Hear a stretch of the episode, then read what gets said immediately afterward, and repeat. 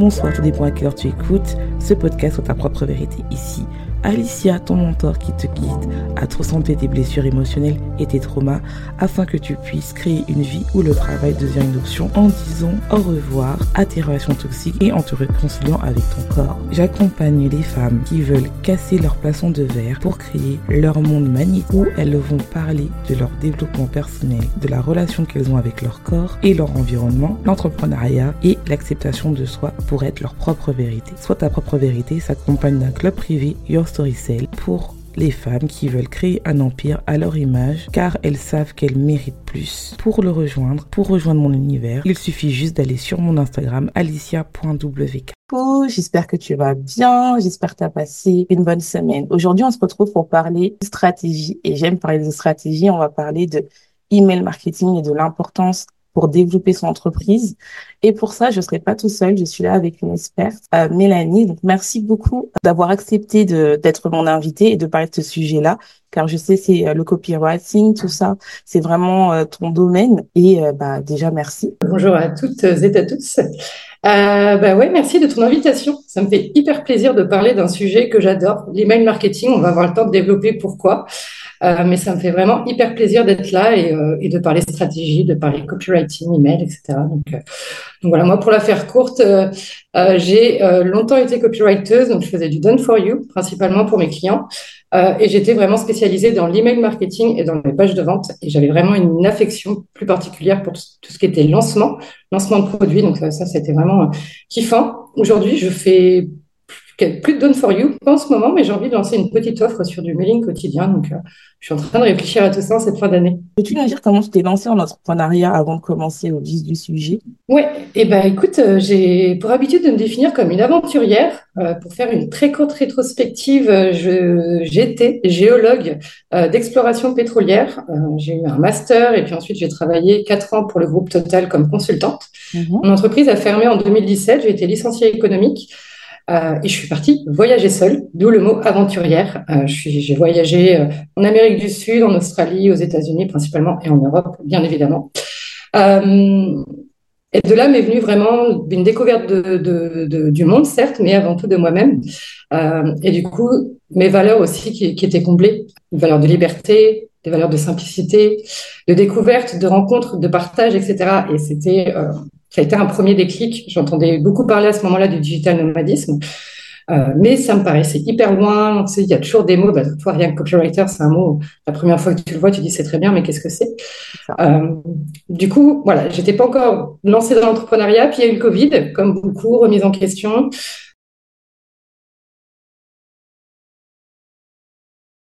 Au moment du Covid, je vis à Londres. Je rentre en urgence en France après que Macron nous ait dit que nous étions en guerre. Je prends l'Eurostar, je tombe sur une vidéo de Stan Leloup de Marketing Mania qui parle de euh, comment monter un business en ligne. Et je me suis dit banco c'est pour moi. Et au fur et à mesure en fait dans dans la tambouille du, marketing digital une vraie passion pour le copywriting qui est du coup l'art de vendre en ligne principalement avec les mots.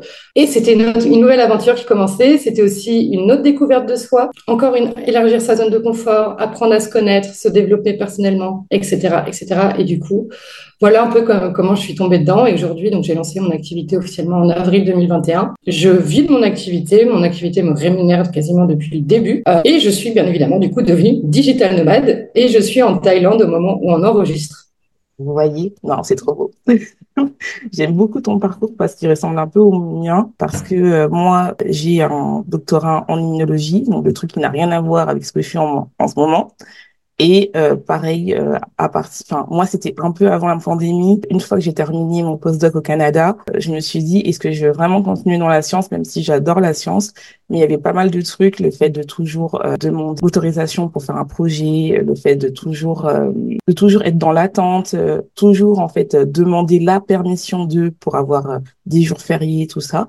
Et quand je suis rentrée en France, et euh, je me suis dit, bon, bah, je vais voir un peu ce que je fais. Quand je suis rentrée en France, j'ai quand même un peu postulé, mais euh, avait plus cette, euh, cette envie qui était là.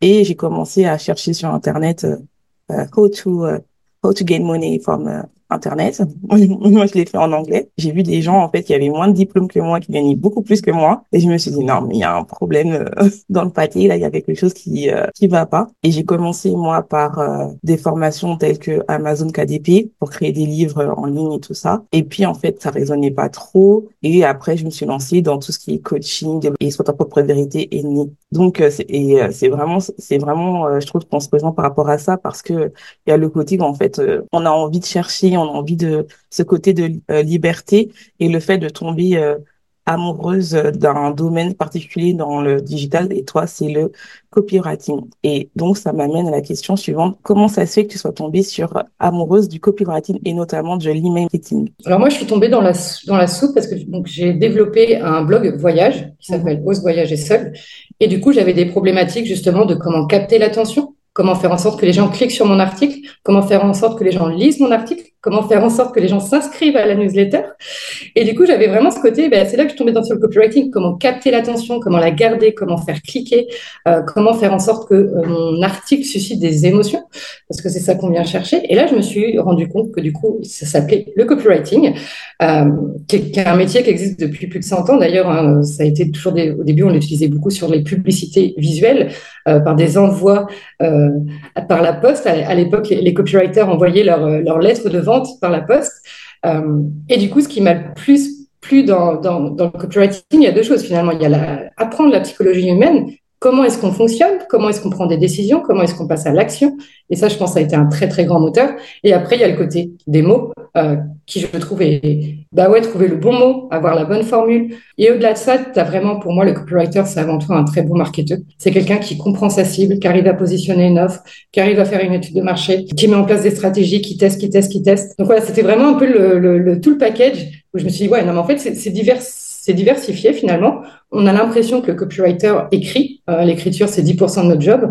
Le, principal, c'est d'aller chercher des informations, de comprendre le client, de comprendre les personnes, de comprendre le produit du client, etc. La rédaction, ça vient très vite. Et pourquoi l'email? Mais j'aime bien écrire des emails. C'est vrai que c'est une réponse très bateau, mais de tout ce que je peux rédiger, donc des articles de blog, des publicités, euh, des posts sur Instagram, des stories, même si tout ça reste copyrighté, ce que je préfère, ça reste quand même l'email parce que je trouve qu'on a justement on a cette relation avec notre audience qui est complètement différente des réseaux sociaux ou même d'un article de blog. Moi-même, quand je lis un article, en général, je le lis puis je m'en vais, je vais en voir un second, ou je vais faire une autre recherche. Mais j'ai pas ce côté où je m'accroche, euh, tu vois, où la personne m'a fidélisé. Contrairement à l'email, justement, où bah, tu fidélises ton audience, tu lui donnes rendez-vous, tu es là, tu es présente. Euh, et ça, j'aime bien. Est-ce que, ce que, on en reparlera peut-être après, mais euh, ce qui est intéressant aussi avec l'email, c'est que tu peux faire des emails de 10 mots comme tu peux faire un email de 1000 mots, en fait. Il n'y a aucun algorithme qui te dit quoi faire. Et ça, euh, sincèrement, c'est une putain de liberté, quoi. Il n'y a pas d'injonction avec l'emailing et ça, ça fait plaisir, quoi. Non, mais ça, je comprends parce que, enfin, je trouve que moi, je retrouve un peu ce côté-là très liberté avec le podcast. C'est-à-dire, comme tu dis très bien, tu peux vraiment nouer une relation particulière que t'as pas avec euh, le blog, euh, parce que moi aussi, j'ai un blog, Instagram, où c'est très, très juste de la consommation très, très rapide. Et c'est l'algorithme qui fait ça, c'est-à-dire que on consomme, on consomme, on consomme, alors que je trouve qu'avec l'email, euh, il y a ce côté-là où, en fait, bah, la personne, elle est abonnée à ta liste email, donc elle sait pourquoi elle s'est abonnée. Et vu que tu envoies des emails assez fréquemment, ça peut être une à deux fois par semaine, voire plus, il y en a qui font ça tous les jours, et eh ben tu crées ce lien que t'as pas sur les autres réseaux sociaux parce que euh, notamment si par exemple tu es sur TikTok ou euh, même sur Pinterest ou YouTube, l'algorithme n'est pas fait en tout cas pour que ça soit directement, que tes abonnés soient directement et accès à ton contenu. Alors que le marketing, je trouve que c'est quelque chose où en fait, on, bien sûr, il y a le côté où tu, la personne doit cliquer, mais il y a le côté, en fait, si la personne est accrochée à ton histoire et elle a envie d'apprendre avec toi, tu crées une relation tellement intime et c'est beaucoup plus facile après de vendre ton offre et tu as moins cette impression de convaincre la personne à, travers les réseaux sociaux à faire tout ce marketing qui est aussi super intéressant parce que j'adore ce côté-là. Mais c'est vrai que l'email, je trouve, une fois que tu as la personne qui est dans l'email et que tu arrives à bien trouver, comme tu as très bien dit, les bons mots, euh, comment cliquer, comment bah, comment il fonctionne la psychologie de ton client de rêve, moi j'appelle ça client de rêve, et eh ben c'est tout bénéf pour toi parce que euh, bah tu as juste à trouver le bon mot, le bon déclencheur pour qu'il puisse acheter ton offre et c'est une relation de confiance que vous créez euh, ensemble. La question c'est quel est le bénéfice d'avoir une newsletter et quel conseil, euh, enfin, et quelle fréquence conseilles-tu en tant qu'experte? Commencer par les bénéfices de la newsletter. J'en vois plusieurs. Il y a le côté déjà qu'on n'est pas, il n'y a pas un algorithme qui nous dit quoi poster, quand poster. Donc, on a cette liberté. Il y a le fait aussi que euh, les emails nous appartiennent. Donc ça, c'est aussi hyper important. Encore une fois, on ne dépend pas d'un algorithme. Euh, on peut changer d'autorépondeur, etc. Mais on a toujours notre base email qui est là. Il y a le fait, comme tu l'as très bien dit, que la personne a fait le premier pas. Elle a choisi de s'inscrire à ta newsletter. Tu n'es pas arrivé là par hasard euh, grâce euh, à l'algorithme d'Instagram. La personne, elle a choisi. Donc, elle a déjà fait un pas vachement euh, plus important vers toi. Donc, ça, c'est très important. il y a cette liberté vraiment de d'écrire quand tu veux, de ce que tu veux aussi. Moi, je sais que sur ma newsletter, je vais partager plus de choses intimes. Je vais me montrer plus vulnérable que sur les réseaux sociaux, par exemple. Euh, ça, c'est un peu pour les, principaux, euh, les, principaux bénéfices que je vois. Tu as évidemment, parce qu'on parle de vente avant tout quand on est copywriter, le fait que le taux de conversion sur la newsletter est de l'ordre de 4%. C'est-à-dire que sur 100 abonnés à ta newsletter, tu peux espérer faire 4 ventes.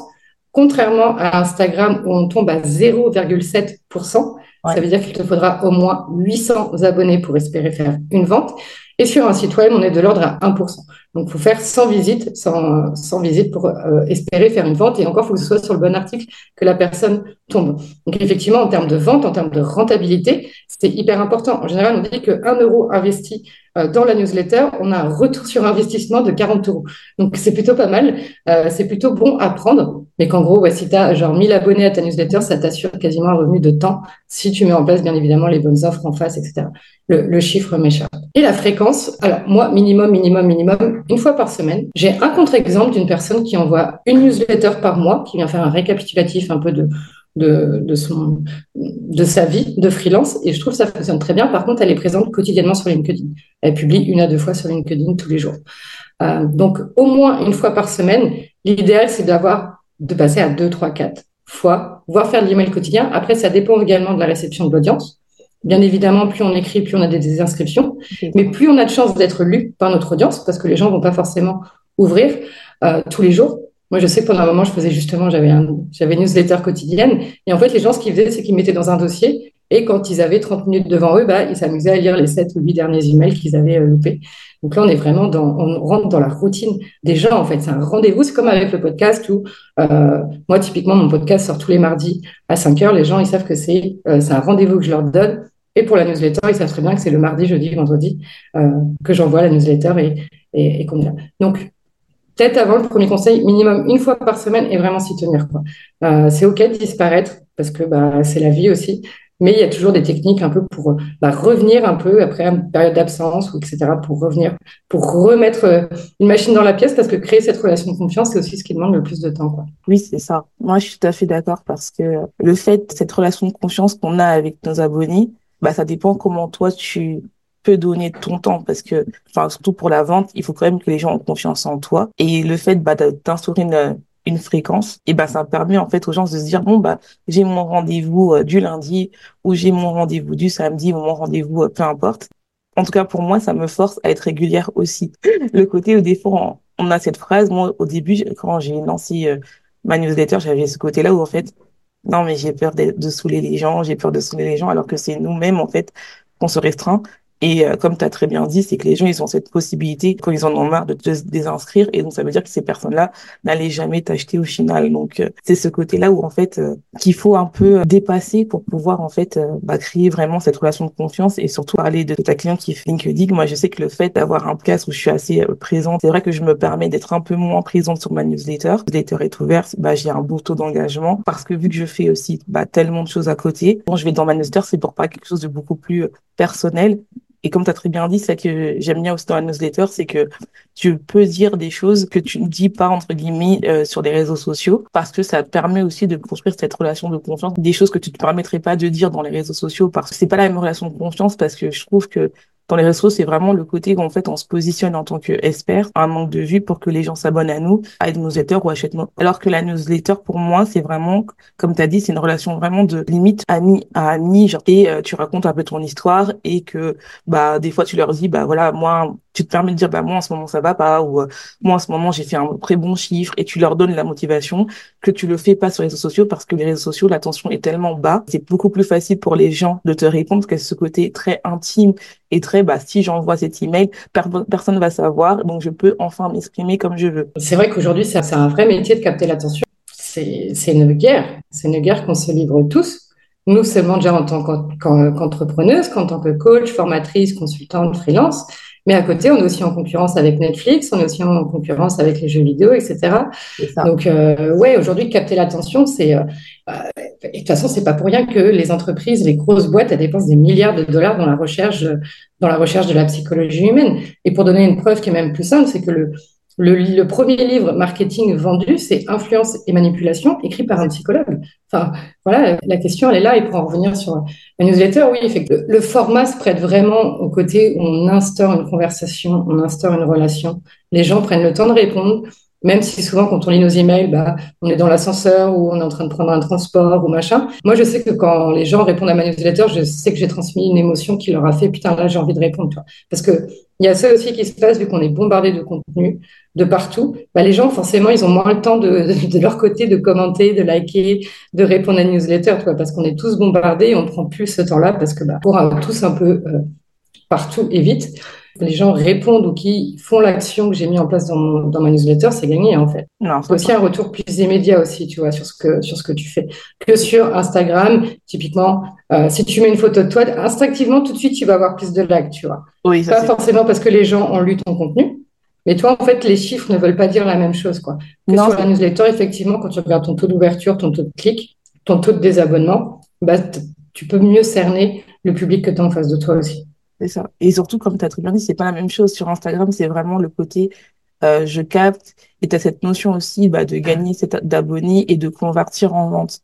Alors que sur newsletter, oui, tu as cette notion-là où tu veux convertir en vente, mais tu as aussi cette notion de transmettre plus de choses que tu n'as pas sur Instagram. En tout cas, c'est mon expérience à moi. Moi, je sais que ah, mon, Instagram, c'est vraiment le côté où euh, oui, bien sûr que je vais parler de moi. C'est vraiment une, très bonne plateforme pour créer ta communauté. C'est une très bonne plateforme pour partager en story et tout ça mais j'ai pas la même relation que j'ai par exemple sur mon podcast où c'est vraiment bah vu que j'ai des podcasts très très longs bah là j'ai le temps d'aller en détail où euh, les gens qui me suivent depuis euh, des années des années bah ils savent que j'aime parler ils connaissent ma manière de fonctionner et c'est toujours pas la même relation que j'ai euh, dans ma newsletter où je peux aller beaucoup plus profond et je le vois même quand quand je fais d'autres styles de de blogs où c'est des blogs entre guillemets ou euh, un peu comme, enfin, je sais pas si tu connais Medium, mais euh, entre guillemets, c'est un, c'est un blog où entre guillemets tu peux être rémunéré directement.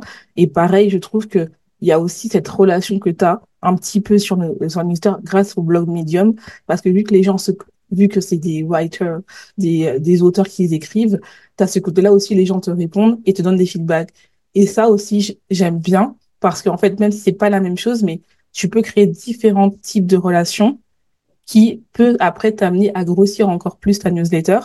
Et c'est ça que j'aime bien en fait dans les réseaux sociaux et de vraiment comprendre ben, l'importance de l'email marketing. Parce que au final, comme tu as dit très bien, le but c'est de que les gens signent ta newsletter. Parce qu'une fois que tu as l'email, bah une fois jusqu'à que la personne se désinscrive, entre guillemets, elle est à toi.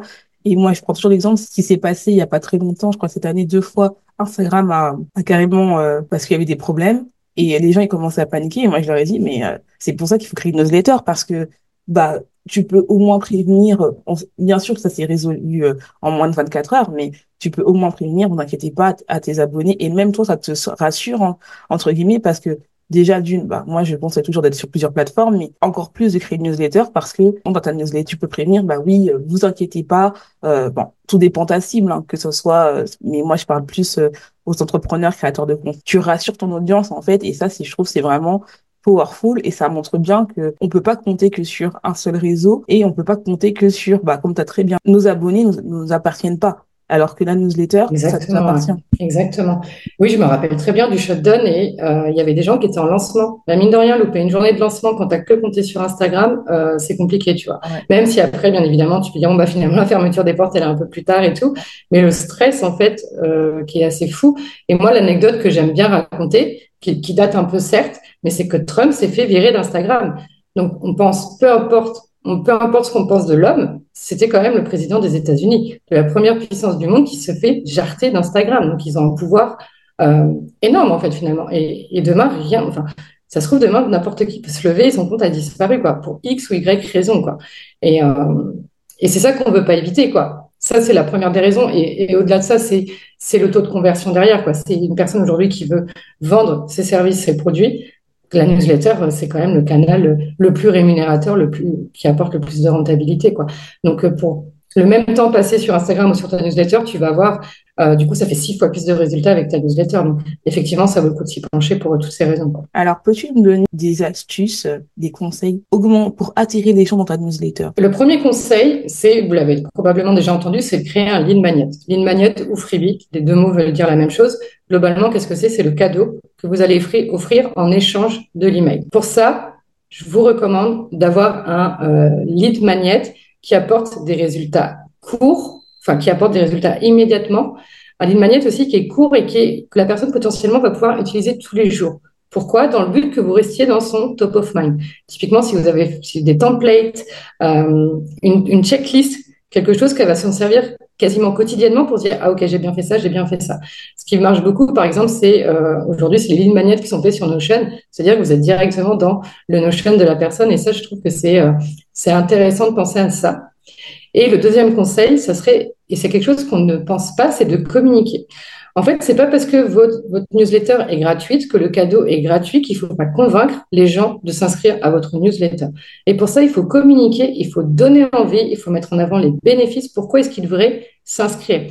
Et c'est un travail qui est hyper intéressant parce que vu qu'il n'y a pas de vu que c'est pas monétaire, vu qu'il n'y a pas un échange d'argent, et pour toutes les personnes qui ont du mal à vendre, et eh bien en fait, ça fait un très bon exercice de mettre de parler tous les jours pendant une semaine de votre newsletter, ça va vous permettre d'être plus à l'aise le jour où vous allez parler de votre offre parce que vous aurez déjà fait cet exercice. Et pour moi, mettre en avant une newsletter, euh, enfin l'inscription à la newsletter ou mettre en avant son offre, c'est exactement le même travail. Alors, ça ne va pas demander le même effort de, de, persuasion, bien évidemment, mais c'est la même chose. Vous entrez déjà, vous, le fait de persuader les gens avec quelque chose de gratuit. Et ça permet de voir également s'il y a un intérêt.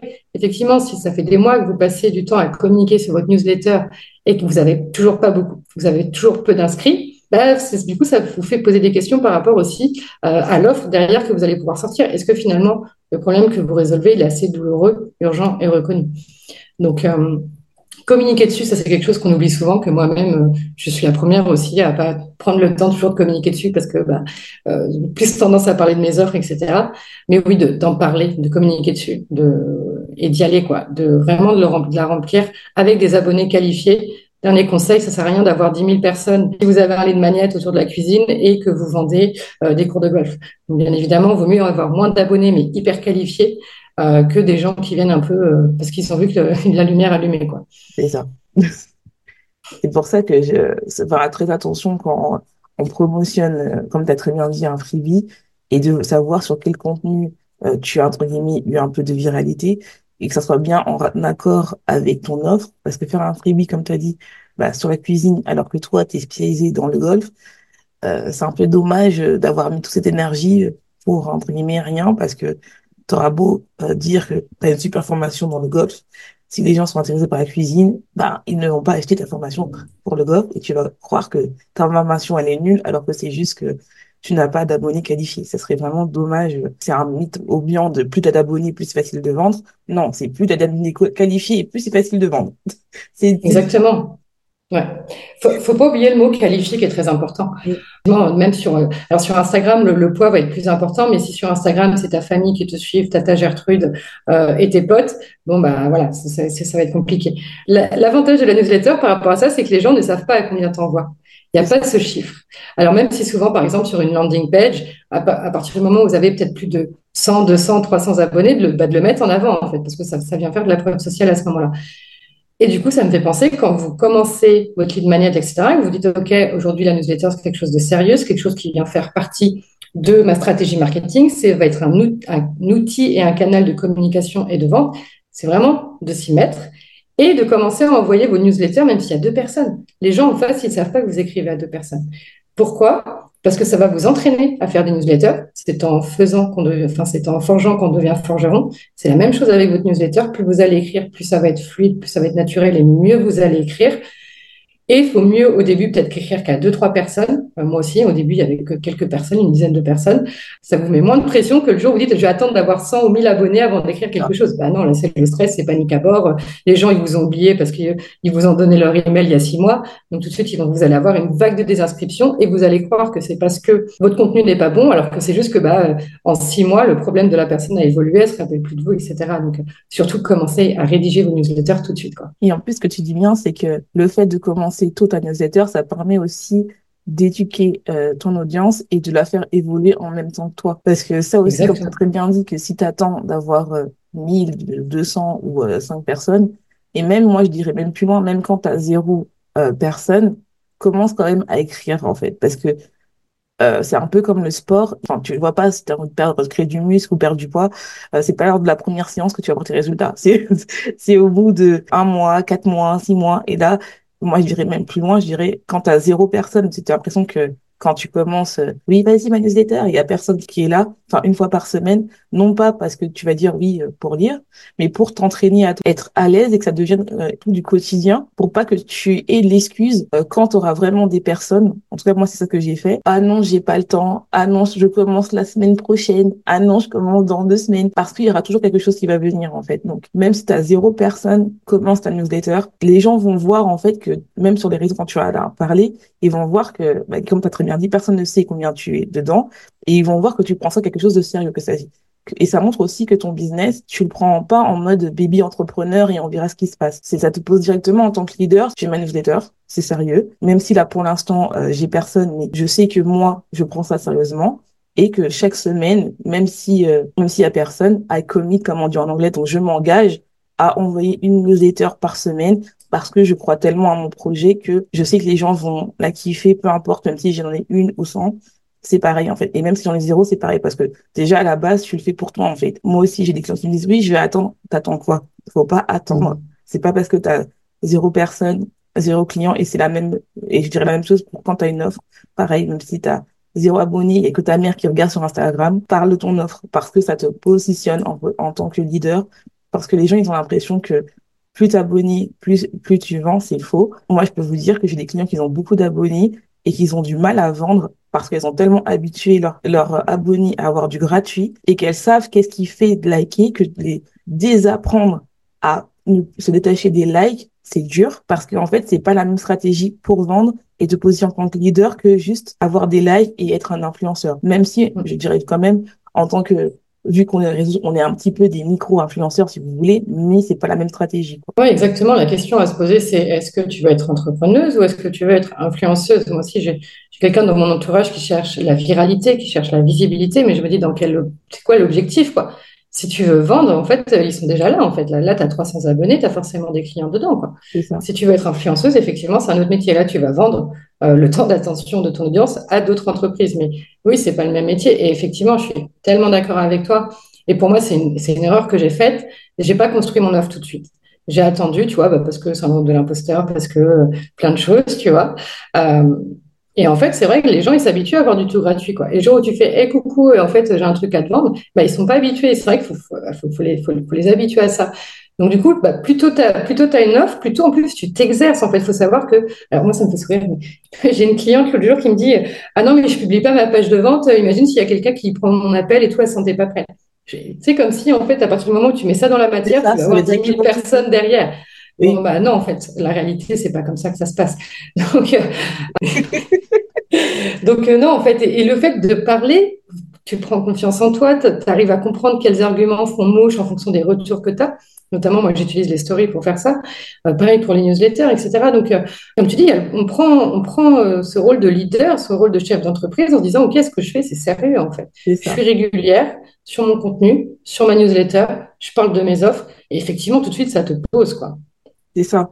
Et surtout, en fait, ça, ça montre à ton audience, en fait, que, ah ouais, euh, donc, tu deviens la solution à leurs problèmes. Parce que, oui, euh, tu as très bien dit, être influenceur, avoir la viralité, c'est cool, hein.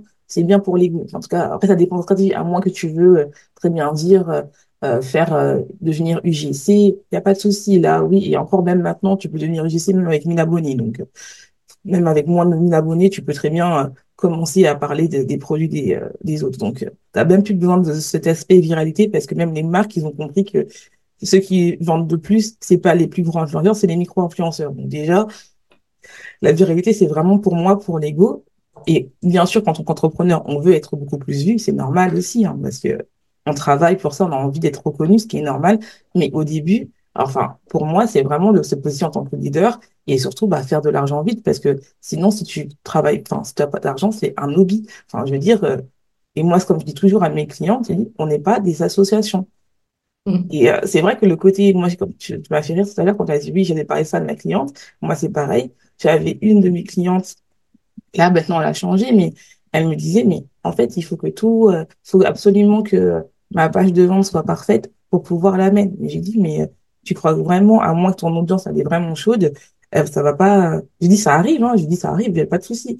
Il faut d'abord qu'ils comprennent que c'est pas parce que tu mets euh, une story et que tu mets clique le lien ou envoie-moi un DM que directement les gens vont acheter. Ça serait magnifique. Ça marche quand ça fait tu connais ton audience et que ton audience est chaude et qu'elle attend vraiment cette offre-là, ils me disent, oui, moi, je comprends pas comment cette marketeuse, elle, elle fait même pas de page de vente, elle vend, et que moi, j'ai une page de vente, mais dans ma bio, je vends pas. Et après, moi, je lui dis, mais est-ce que tu as la même audience? Ça fait combien de temps qu'elle elle travaille avec ça? Ça fait combien de temps? Tu viens entre guillemets de commencer Et même si ta page de vente elle est euh, parfaite, tu as toutes les méthodes AIDA, je sais pas quoi, ok, a pas de souci. Mais ton audience, elle est peut-être pas encore prête, elle est pas encore chaude. Et comme tu as très bien dit, le fait de, on parle de la newsletter, mais c'est pareil en story, de parler de, comme tu as dit, de bien s'entraîner, de mettre des mots, de comprendre quels mots, de comprendre les émotions des gens, de comprendre qu'il faut euh, que les gens soient touchés. Et moi, ça que je parle beaucoup de, moi j'aime beaucoup le storytelling, j'aime beaucoup euh, tout ce qui touche les émotions et la self-psychologie, parce que en fait c'est ça qui va te permettre de vendre. Si toi tu as l'impression qu'il faut juste mettre un lien dans la bio ou que tout soit parfait pour vendre, moi je dis très bien, donne l'exemple, il y a des gens euh, qui ont même pas de page de vente, un, qui vendent. Deuxièmement, il y a des gens qui ont une page de vente toute pourrie et qui vendent.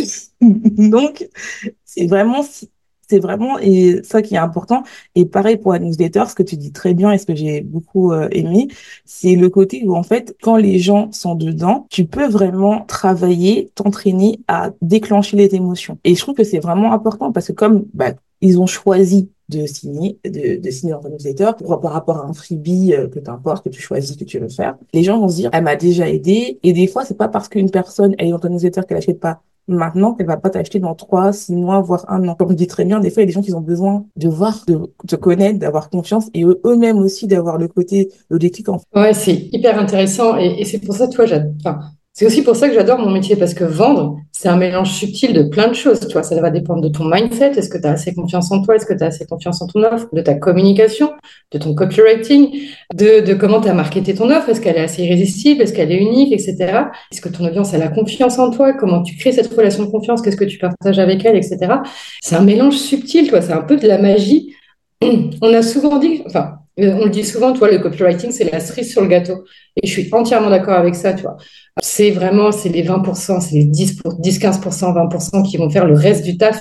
Mais euh, effectivement, si en amont, euh, ça vend pas, etc. Enfin, si s'il n'a pas les bases, qui sont pour moi du coup la communication, le marketing, le mindset, ben, en fait, ça, il va rien se passer. Tu vois, c'est la cerise sur le gâteau. Et moi aujourd'hui, c'est pour ça aussi, j'accompagne aussi mes clients à avoir la, la, recette du gâteau, tu vois. Et en plus d'aller mettre la petite cerise, tu vois. Mais si tu as la cerise, mais que le gâteau, euh, t'as pas la bonne recette, ça va pas fonctionner, quoi. Ça. Et ça, je trouve c'est hyper intéressant parce que et, et c'est ça, je pense que j'aime bien aussi, c'est ce côté de test and learn. C'est mettre les choses dans la matière, attendez jamais que ce soit parfait, ça sera jamais parfait, la perfection n'existe pas. Et vous allez vous perfectionner en faisant. Quoi. moi, je vois bien, je suis pas du tout la même entrepreneuse qu'il y a trois ans et je serai pas la même entrepreneuse dans trois ans parce que je vais m'améliorer, je, vais je vais me perfectionner et c'est normal. Par contre, mettez dans la matière, testez, voyez qu'est-ce qui se passe. Voyez aussi ce que vous aimez. Moi, j'ai, ça m'est arrivé d'avoir des clientes qui viennent me voir pour créer une offre. On crée l'offre, on la met dans la matière. Et elle dit, ouais, mais en fait, j'ai, des clients, mais j'aime pas ce que je fais. Et ben c'est ok, c'est pas grave, ça nous est tous arrivé d'avoir une offre. Bon bah finalement c'était pas bon. hop, on pivote, on change, on teste en là. Mais alors, moi, c'est ma façon, ma manière de voir les choses, mais amusez-vous, quoi. Franchement, prenez du plaisir dans tout ce que vous faites, parce que c'est un jeu, quoi. La vie est un jeu, et l'entrepreneuriat est encore plus un jeu, quoi. Moi, je vois vraiment comme un jeu vidéo où on teste des choses, on dit, on a game over, c'est pas grave, on a une autre vie qui arrive derrière, etc. On gagne des points. Euh, l'argent, pour moi, c'est des points. Et, voilà, quoi. Et, on s'amuse, quoi. Enfin, ouais, des fois, on prend ça un petit peu trop, peut-être trop sérieux, tu vois. On met trop d'enjeux, on se met trop de pression.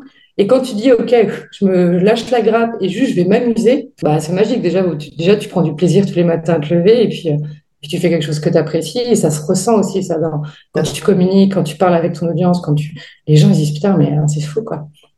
Non, mais moi, je suis tout à fait d'accord avec toi parce que moi, je sais qu'il y a beaucoup de gens qui disent oui, euh, il faut absolument la stratégie marketing euh, parfaite. Et moi, je leur dis, mais en fait, le marketing, pour moi, c'est 20%. C'est 80%, c'est le mindset parce que, comme tu sais très bien, normalement, tu dois t'amuser. Euh, c'est un jeu. Moi, c'est clair que créer du contenu, c'est un fun. Euh, même, il y a beaucoup de gens qui me disent, mais comment ça se fait que tu crées beaucoup de podcasts comme ça? Parce que, parce que ça m'amuse. Sinon, je ne créerais pas, quoi. Je vais pas m'amuser euh, à faire tout ce que je fais. si c'est pas, si c'est pas, je m'amuse pas, quoi. Et ça, c'est ça, c'est très important. Tu as très bien dit, en ce ce que quand j'ai commencé, c'est que moi, quand j'ai commencé, je prenais vraiment au sérieux parce qu'il y a ce, cet enjeu aussi, bah, bien sûr qu'on a envie de bien faire, d'avoir de l'argent et surtout aussi euh, euh, des fois la pression de la famille. moi, en tout cas, moi, je considère que quand tu es dans son entreprise, c'est que bah, cette notion de liberté, cette notion en fait où tu moi, ça que j'ai bien aimé, que j'ai retrouvé dans mon chercheur, c'est que tu testes en fait. Donc pour moi, c'est comme une expérience et tu testes, tu testes, tu testes. Et puis comme les, comme dans les expériences que je faisais en sciences, euh, superviseur, qui me disait tu sais, euh, dans ton expérience, euh, il y aura 90% qui va pas marcher et 10% qui va marcher. Et là, c'est pareil. 90% de chances que tu vas pas marcher, mais 10% que ça marche. Mais parce que, mais en attendant, tu vas pas, si à chaque fois que tu rates, tu déprimes, bien sûr que tu n'auras pas envie d'être en story et de, faire des newsletters et de faire toutes les actions qui vendent, en fait. Et c'est pour ça que pour moi, le matin, c'est vraiment important parce que, comme tu as très bien dit, c'est un jeu. Donc, euh, il faut se dire, bah, ok, oui, c'est quand même ma vie, mais à autre côté, tu incarnes ta transformation et tu dis, bah, en fait, je m'amuse. Hein. Si, si, si c'est pour être comme dans la même pression que tu es dans un travail euh, euh, salariat, ça sert à rien.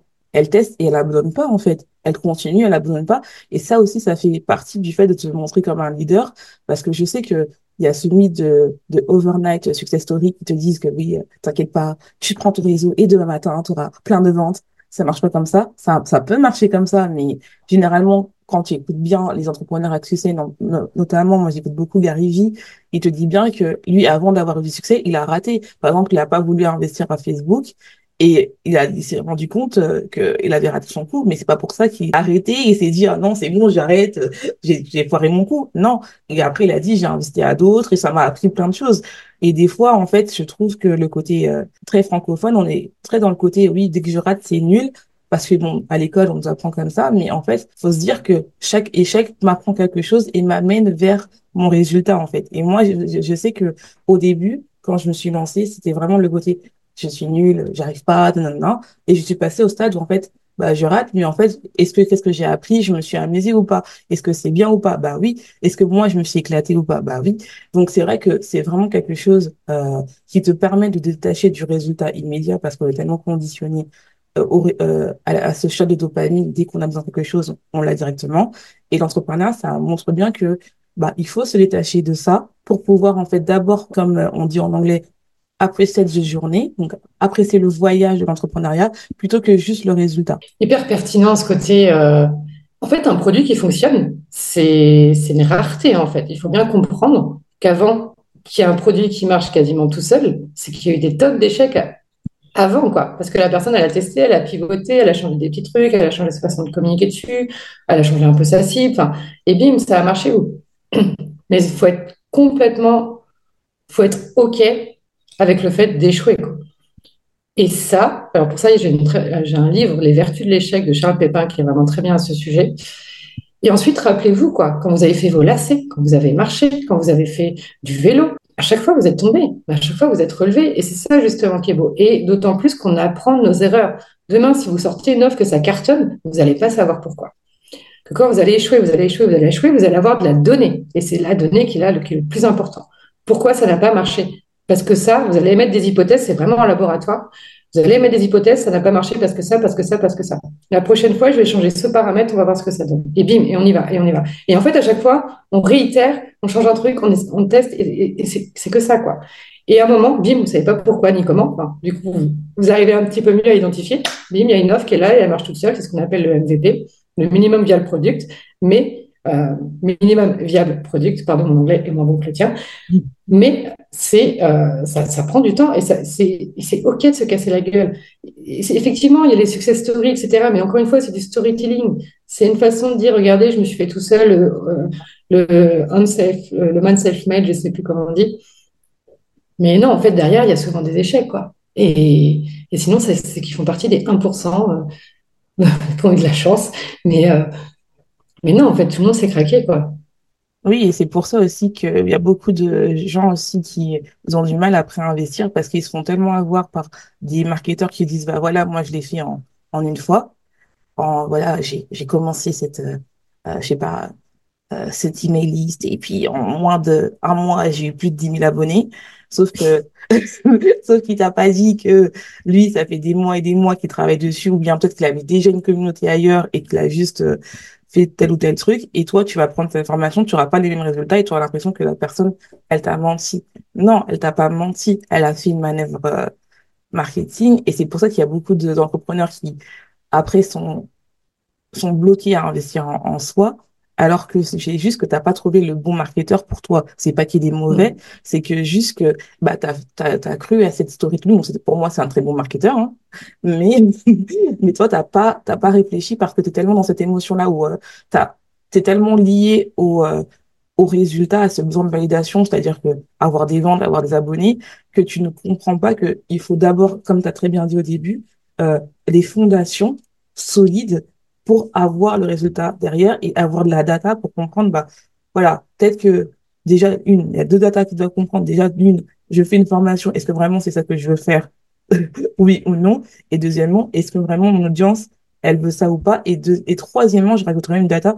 Est-ce que le client idéal que je design ou le client de rêve, parce que moi, je suis pas très euh, client idéal, est-ce que mon client de rêve que j'ai choisi, vraiment, j'ai envie de travailler avec lui? Et ça, ça a arrivé à une de mes clientes où, en fait, elle a, elle a tiré des personnes et elle s'est rendue compte que, ah bah non, moi, je vais pas travailler avec eux, en fait. Et donc, on a pu retravailler sa communication et retravailler ses, euh, ses bailleurs TAP, enfin, comment on en français, ces types d'acheteurs, pour euh, vraiment comprendre quel type d'acheteur elle voulait. Donc ça, c'est vraiment important de comprendre que oui, des fois, des fois, oui, euh, c'est beau de croire à la success story, mais des fois, ta journée à toi, c'est très important parce que, comme tu t'as très bien dit, bah, c'est un jeu, c'est un voyage, c'est quelque chose où, en fait, on apprend, on se développe et ça, pour moi, je, je suis convaincue que se faire accompagner, c'est vraiment important et ça te permet d'apprendre, ça te permet de comprendre et surtout de, quand on investit en soi, de vraiment comprendre avec quel marketeur on veut travailler. Parce que oui, il y a beaucoup de gens qui se font attraper et je sais que c'est, c'est génial de se dire, ben voilà, je vais travailler avec euh, cette personne-là parce qu'elle a des millions, des millions d'abonnés. Mais des fois, cette personne qui a des millions, des millions d'abonnés, elle a des stratégies que toi, tu ne peux pas parce que tu n'as pas le même niveau euh, qu'elle et toi, tu vas croire que ça ne marche pas. Mais oui, c'est normal, ça ne marche pas parce que tu n'as pas la même visibilité, tu n'as pas la même aussi communauté que cette personne-là. C'est un travail éducationnel qui est assez compliqué à faire. Moi, pareil, j'ai mon audience, elle va acheter chez telle personne parce que, euh, je sais pas, elle fait 5 cas par jour ou peu importe, tu vois. Mais en fait, euh, et forcément, tu as ce côté, je veux être comme elle. Ouais, mais attends, vous partez pas du même niveau, quoi. Enfin, et, du coup, forcément, les méthodes qu'elle va t'enseigner, bah, elles sont pas adaptées à toi. En fait, la personne, elle est entre guillemets trop haute. Euh, toi, sur, euh, moi, j'aime bien l'image de l'échelle. La personne, elle est au barreau 10 et toi, tu es, au barreau 1. Comment veux-tu qu'elle tende la main pour, euh, pour t'élever? En fait, c'est, ça peut marcher, mais c'est compliqué. Que si tu prends une personne qui est au barreau 2, au barreau 3, là, la personne, elle peut te prendre par la main. Et elle va te montrer des stratégies qui sont non seulement récentes, parce que les gens qui sont là depuis 2, 3 ans, 5 ans, on l'a vu évoluer le marché, c'est plus le même. Hein, les stratégies qui marchaient il y a 2-3 ans, euh, elles sont plus vraiment au bout du jour. Euh, il y avait moins de concurrence il y a 2-3 ans. Il y a 2-3 ans, faire une newsletter, euh, c'était aujourd'hui quasiment tout le monde a une newsletter. Enfin, tout change. Et du coup, forcément, une personne qui est là depuis longtemps, bah ouais, elle va t'enseigner des stratégies qui ont marché pour elle, mais qui ont marché pour elle il y a 5 ou 10 ans. Et, c'est plus possible, en fait. Donc, ouais, effectivement, bien choisir son marketeur. Et bien choisir, je pense qu'aussi, il y a un petit peu de ça aussi qui est important. Euh, bah, quelqu'un qui a les résultats que vous voulez, tu vois. Et pas forcément, je parle pas uniquement de la belle vie, de, euh, des 100K, du, du, du, yacht à Dubaï, enfin j'exagère un peu, mais euh, euh, parce que ouais, moi, de, quand, des fois, quand je rentre dans certaines coulisses de ces personnes-là, je me dis, ouais, en fait, c'est pas très beau. Quoi. Bah, euh, je suis d'accord avec toi.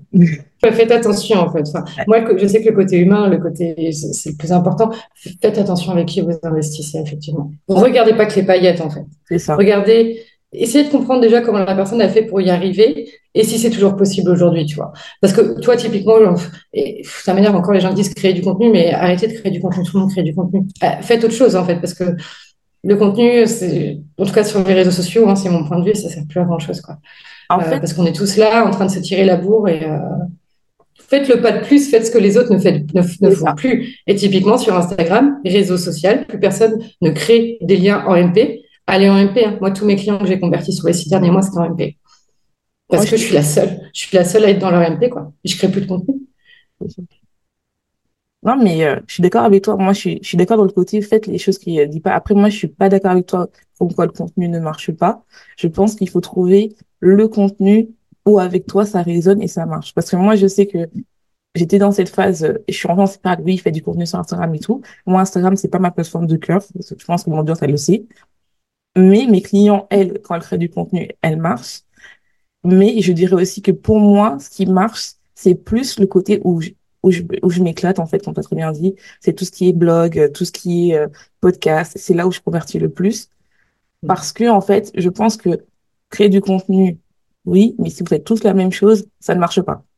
Donc, quand tu crées du contenu, et tu as très bien dit, c'est trouver ta, ta spécificité qui te permet en fait de te différencier et d'attirer ton client idéal. Parce qu'il y a des gens qui aiment le contenu. Moi, je suis quelqu'un qui aime le contenu et j'adore consommer du contenu. Donc, je ne dirais pas que le contenu est mort, mais je dirais que il faut trouver une manière où toi, tu t'amuses pour que ton client de rêve se dise, bah, vu qu'elle a la même manière de communiquer que toi, elle va rester des heures. Et ça, c'est vraiment important. Par exemple, moi, j'aime le contenu long, j'aime les podcasts longs, je consomme beaucoup de podcasts, c'est pour ça que je choisis le podcast. J'aime le blog, j'aime tout ce qui est blog, et c'est pour ça, en fait, que je fais des blogs, je fais beaucoup de collaborations euh, en blog, en français et en anglais, qui me permet de convertir. Donc, c'est vraiment quelque chose où, en fait, comme tu as très bien dit, il faut faire tout, les choses, tout ce que les gens ne, disent pas, euh, ne font pas. Les gens disent que le blogging, c'est mort. Moi, je suis pas d'accord tu peux faire beaucoup d'argent dans le blogging, mais il faut être beaucoup plus intelligent. Si tu fais tout ce que, là, c'est en ce moment la traîne du, oui, je vais sur Pinterest, je mets, je mets fait de l'affiliation. Euh, non, ça marche pas comme ça. Pourtant, je suis une experte Pinterest. Ça marche pas comme ça. Donc, il faut vraiment se calmer. Mais si tu utilises Pinterest pour vraiment trouver des bonnes stratégies, ça peut te permettre de faire de l'argent.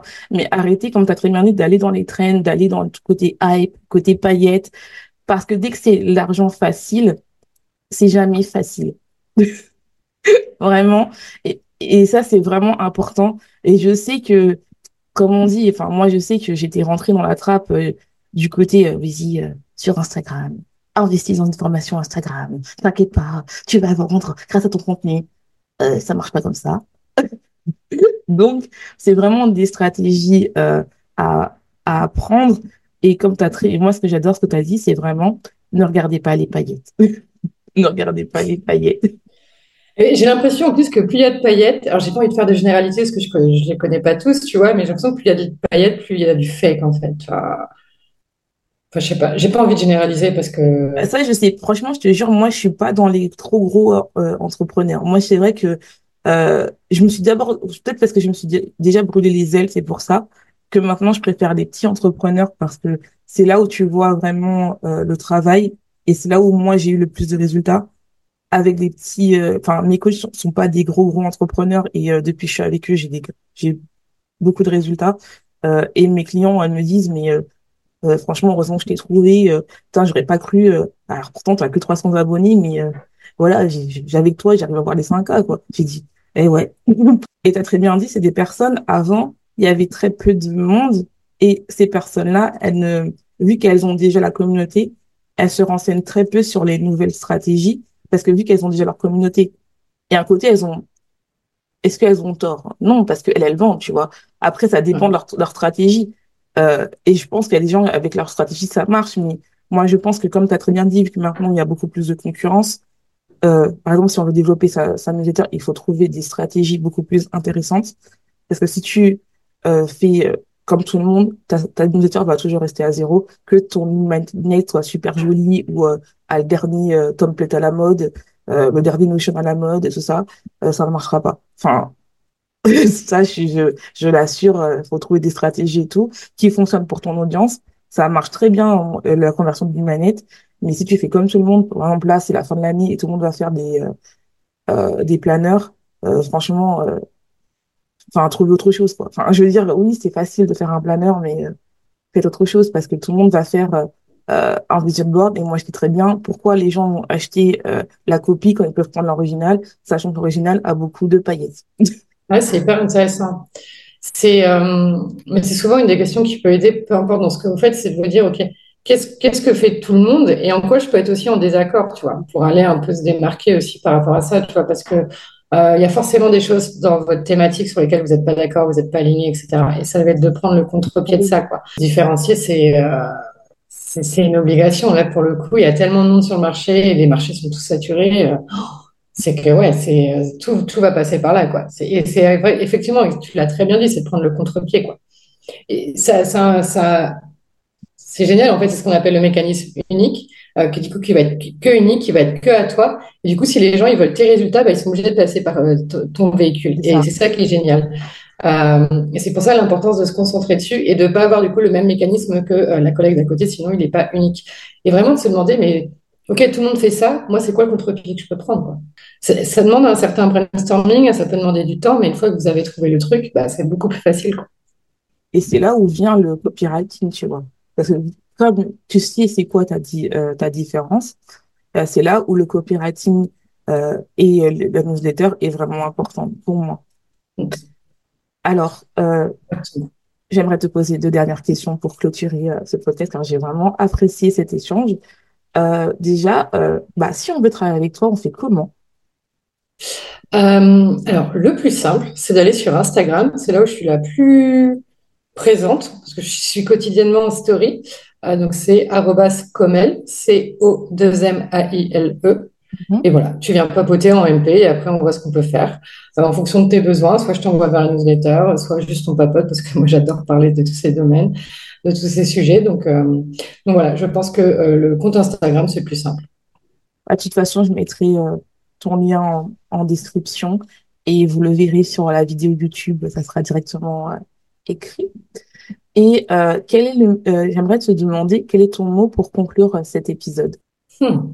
Hmm. Oser. Oser. J'adore. Hmm. Oser. Ouais. Non, mais c'est ça, c'est euh, c'est y aller, tu vois. Il y a un moment aussi, on est devenu entrepreneur pour, pour tester, pour expérimenter, pour, tes- pour explorer cette créativité, pour faire des choses qu'on ne pouvait pas faire dans, dans, dans le salariat.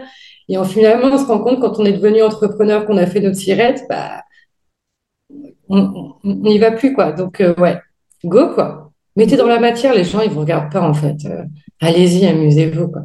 C'est ça. Alors, 2024, oser. Yes. En tout cas, bah, nous, on va vous laisser. Euh, je te laisse. Je te souhaite une bonne journée, une bonne soirée, tout dépend à quelle heure tu écoutes ce podcast. Et n'oublie pas, sois ta propre vérité.